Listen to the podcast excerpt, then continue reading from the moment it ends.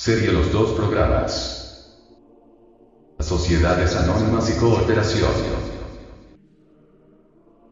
Desde la noche profunda de los siglos existe la hermandad del delito, la fraternidad tenebrosa, cuyo comandante es el demonio Yahvé, que la iglesia fracasada deliberadamente ha querido hacerlo pasar por el omnisciente, omnimisericordioso y glorioso Señor Jehová. Quien haya estudiado los protocolos de los sabios de Sion, comprenderá los planes y proyectos de la fraternidad tenebrosa. Esta tiene su programa de acción y sus vínculos humanos de expresión. Analizando juiciosamente la cuestión de las sociedades anónimas, descubrimos con infinito dolor que éstas son precisamente maravillosos instrumentos de la fraternidad tenebrosa. En el fondo, las grandes sociedades anónimas constituyen los verdaderos gobiernos que se ocultan tras de los gobiernos nominales. Prácticamente, los gobiernos nominales están de hecho controlados por las grandes sociedades anónimas. Así es como la fraternidad tenebrosa controla a los estados y a los pueblos. Las grandes sociedades anónimas explotan los pozos de petróleo y arruinan el subsuelo de la tierra.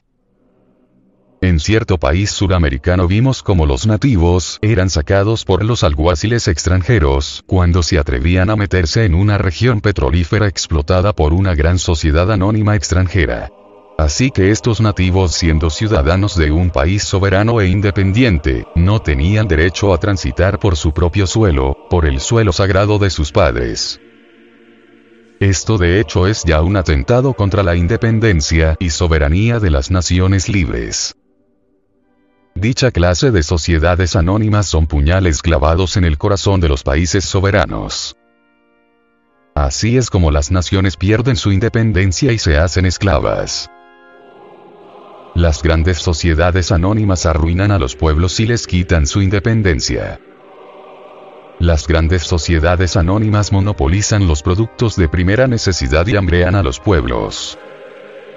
Las grandes sociedades anónimas compran todas las cosechas, las guardan en sus graneros, las revenden a los pueblos hambrientos, o las negocian con países extranjeros. Esa es la triste realidad de dichas sociedades, que no tienen más Dios que el becerro de oro.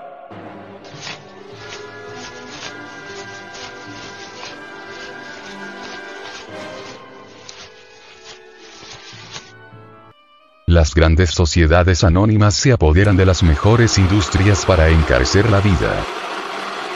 Toda industria productiva, todo producto de primera necesidad cae tarde o temprano en las siniestras manos de las sociedades anónimas.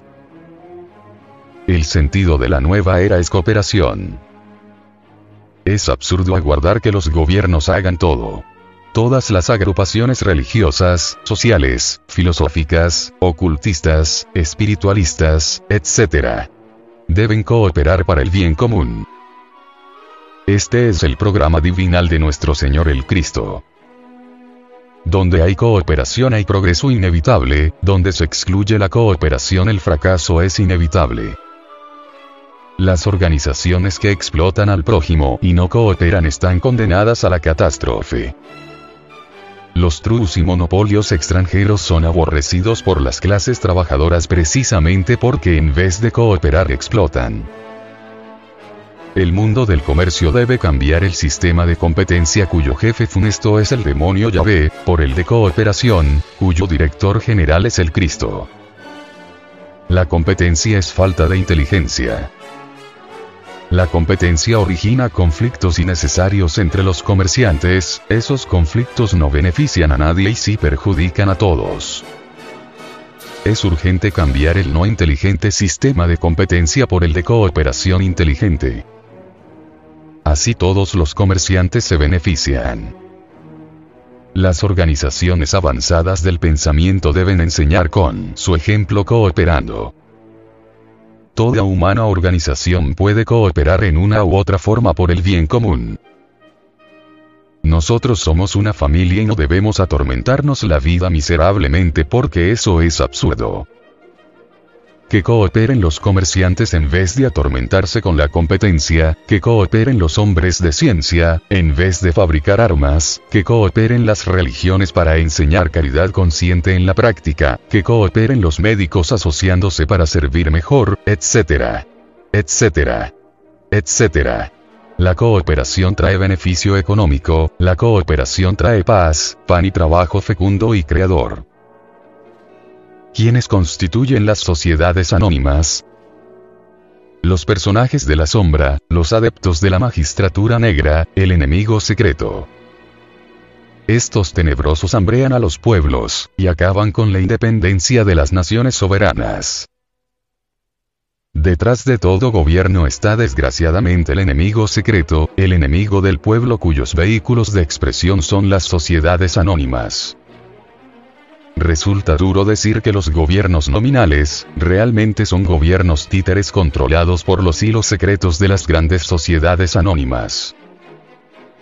Los pueblos van alegres a las urnas electorales para elegir sus gobernantes y las grandes sociedades anónimas se ríen en secreto de la ingenuidad de los pueblos, porque ellas son las que verdaderamente gobiernan, así es como los pueblos de la tierra son defraudados. A estas poderosas sociedades anónimas no les importa el sistema de gobierno, o el partido político o los nuevos gobernantes escogidos por el pueblo. Ellas son las que gobiernan y eso es todo. Las grandes sociedades anónimas están defendidas por las armas. Nadie puede oponerse contra ellas porque le cuesta la libertad o la vida. Es necesario que el individuo se haga plenamente consciente de lo que son dichas sociedades. Es urgente instruir al individuo. Es urgente explicarle a la gente lo que son dichas sociedades. La masa ignora lo que son dichas sociedades, la masa solo conoce las abreviaturas. S. A. Si queremos que la masa deje de ser ignorante, instruyamos al individuo, todas las escuelas esotéricas, logias, sistemas, órdenes, etc. Pueden cooperar en esta forma por el bien común.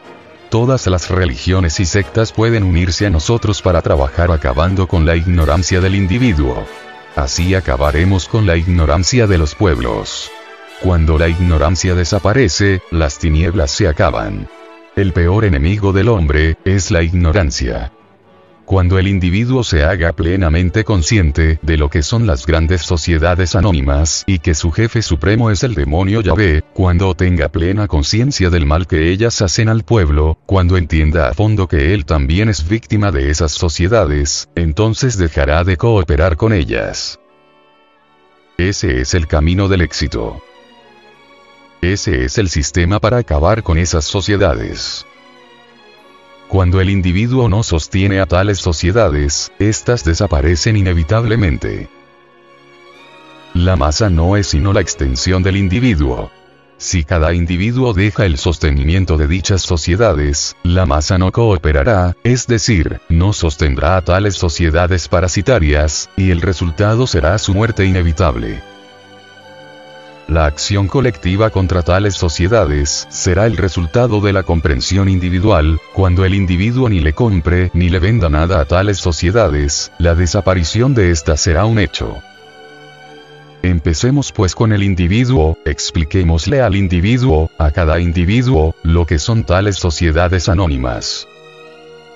Ese es el procedimiento.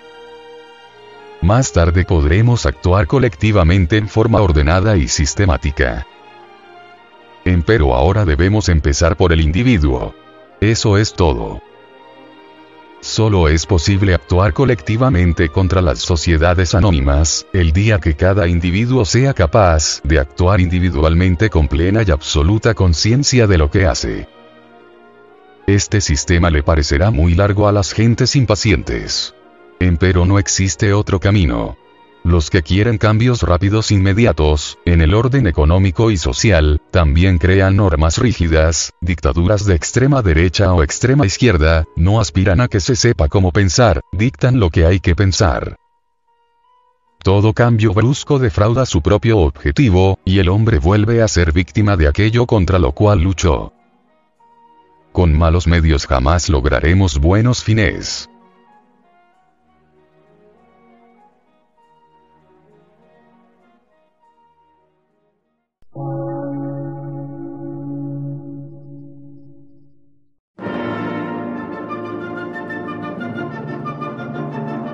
Emisora, gnóstica, transmundial. Por una nueva civilización y una nueva cultura, sobre la faz de la Tierra.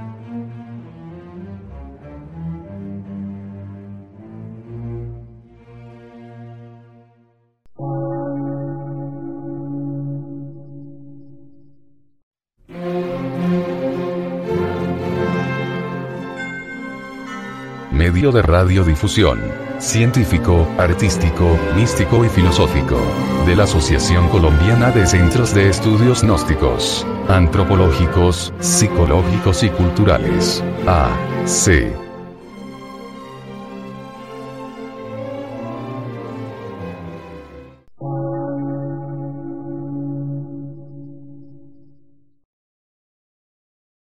Lectura en movimiento. Difusión sin fronteras.